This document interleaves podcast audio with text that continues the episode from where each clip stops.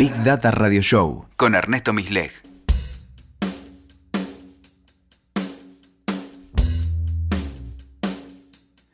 Hola, bienvenidos al episodio número 45 de Big Data Radio Show.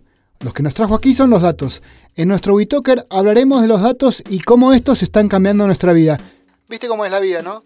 Ayer nomás estábamos vendiendo pan relleno en Plaza Francia, contando anécdotas de Atilio en el cajón del azul. Nos preparábamos para ir a escuchar a pequeña orquesta reincidentes a Limpa y al otro día te agregaron al grupo de chat nuestra voz. Medio de sopetón. Pero a esta altura, viste, ya te gusta. Está un poco calladito, ¿no? Como afónica nuestra voz. Así que hoy vamos a hablar de lo que verdaderamente importa, que es la guita. Como decía Rafa, un muy buen amigo que una vez me llevó a ver a reincidentes allá en los 90, hay dos y solamente dos formas de ganar guita con ciencia de datos. O bien hacemos mejor lo que ya sabíamos hacer, ahora con datos, eso lo vamos a llamar optimización. O bien tomamos los datos que están a nuestro alcance, los vemos como un insumo, lo productizamos de una manera novedosa y buscamos una forma de comercializarlo. A ello lo llamaremos innovación. Hoy vamos a hablar del primer grupo, la optimización.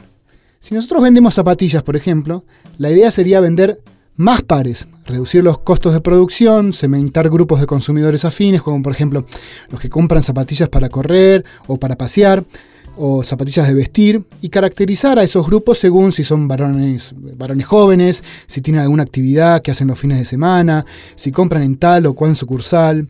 Si hay grupos, identificar si hay una estacionalidad, una fecha particular del año que se venden más o menos zapatillas y poder adelantarse a eso. Explorar qué zapatillas se están vendiendo o no se están vendiendo en otros lugares. Estimar la demanda. Estimar cuántas zapatillas se van, a vender este verano en la costa, por ejemplo.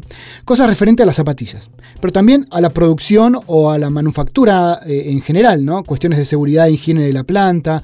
Ver si los operarios utilizan elementos de seguridad, si están descansados, si las máquinas están funcionando correctamente.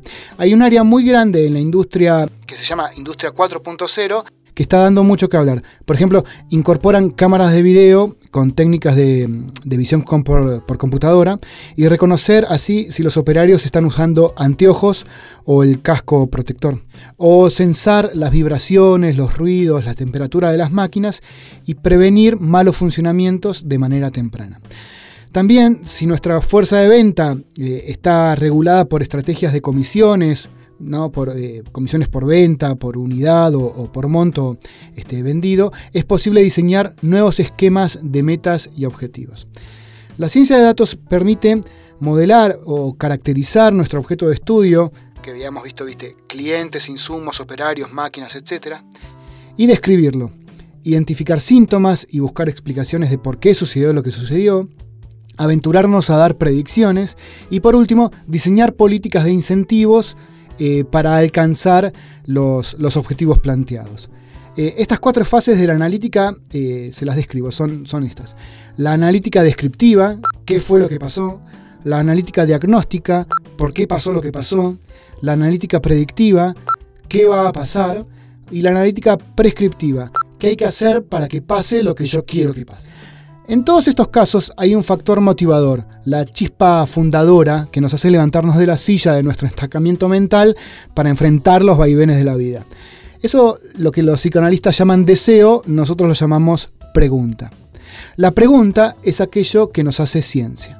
Pero como en esos micros escolares que trasladan al piberío a alguna colonia de vacaciones en el verano, donde ocurren discusiones epistemológicas del estilo evolutivo creacionistas de qué fue primero, si el huevo o la gallina, nosotros nos preguntamos, ¿qué fue primero? ¿La pregunta o los datos? A propósito de esta, bueno, ya les adelanto esta falsa dicotomía, los datos sin una pregunta ordenadora es como jugar al fútbol sin arcos, donde podés pasar un rato más o menos agradable, ¿eh?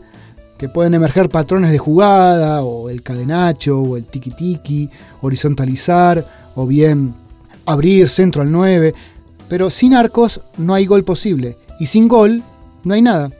No hay objetivo, no hay forma de saber si hiciste bien o, si hiciste mal, digamos, qué es lo que hay que cambiar, tampoco hay grito y no hay abrazos. Y la pregunta sin datos es como leer el reglamento del fútbol. Tampoco hay juego, ni pelota desinflada, ni gol sobre la hora. Los datos sin pregunta si bien proponen maneras frescas y novedosas de encarar la situación, pueden caer en trampas de inutilidad.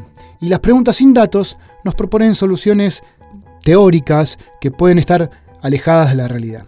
Pero hay una componente fundamental que aún no hemos puesto sobre la mesa, más aún haciéndole caso a los que nos reúne hoy, que es forrarnos de guita. Les cuento esta anécdota que mi mamá relató en una reunión familiar hace algunos años. Resulta que el pube Ernesto, o sea, yo a mis 13 años, me había quedado solo circunstancialmente en la casa. Seguramente estaba sumergido en algún videojuego de la época o tocando la guitarra. Cuestión que suena el teléfono a la tarde-noche, era mi mamá del otro lado y me dice, Che Ernestito, fíjate si en la heladera hay leche para el desayuno de mañana. Yo, ok. Bueno, en ese asadito mi mamá sigue contando que ella regresa de noche, cansada, se acuesta y al otro día de la mañana se despierta para hacer el desayuno y me grita de la cocina. Ernesto, vení. Yo voy. No hay leche. Pero te llamé ayer para decirte que te fijes si en la heladera había leche. Sí, me fijé. Y no había. Puede que en esa época se aceptaban los castigos físicos, pero eh, no es el tema que nos trae. Pero qué pavote este Ernesto, ¿no? Ahora yo soy mucho menos pavo, obvio. ¿eh? O al menos mi mamá no cuenta estas anécdotas que son tan... Pero, ¿qué es lo que nos hace sentir eso? La pregunta estaba. La pregunta era, fíjate si hay leche. Los datos estaban. No, no hay leche. Yo hice esa, esa, esa acción la hice. Para recuperar el dato, yo lo hice. Lo que no estaba era el proceso en el cual esa respuesta tenía sentido. Sí lo estaba para mi mamá, pero no para mí. Si no hay leche, avísame y compro, así no nos quedamos sin leche para el desayuno. Yo habré pensado, ¿por qué hincha huevo mi vieja? ¿Para qué me llama y me hace revisar si hay leche? Yo desconocía el proceso y las decisiones que había que tomar según la respuesta. Nosotros como adultos nos reímos de esta situación porque le asociamos un saber al adolescente que éste aún no tiene pero creemos que algún día sí va a tener. Este pichón de adulto pronto va a adquirir herramientas para completar las indefiniciones y las ambigüedades del mundo. Ese sentido común del resto de los adultos de bien. Ahí como me crispa cuando se dice es solo sentido común, así como percutiendo el dedito en la sien arrogantes, andás a ver dónde compraste vos en lo que llamás común. ¿Lo compraste en un Black Friday del e-commerce del conocimiento? Común para vos, tilingo. Andá a calentar los ravioles al microondas y metete de vuelta en el tupper. Sos como la RAE. Uy, otra. Ya me engrané. Para, para que vuelvo, vuelvo. Si salimos de la familia y pensamos en otro tipo de organizaciones y equipos, la clave es pensar cuáles son los procesos que queremos optimizar, minimizar riesgos o pérdidas, fugas de presupuesto, etc cuáles son las decisiones o accionables que esos procesos conllevan. Pueden que estén muy claros para algunos eh, integrantes del equipo y muy oscuros y confusos para otros. Es importante identificar cuáles procesos tienen impacto sustancial en las compañías y recién ahí explorar los pares pregunta-dato que son adecuados para esos fines. Bueno, la próxima nos metemos con la innovación. Un abrazo. Escuchaste Big Data Radio Show con Ernesto Misleg. WeToker. Sumamos las partes.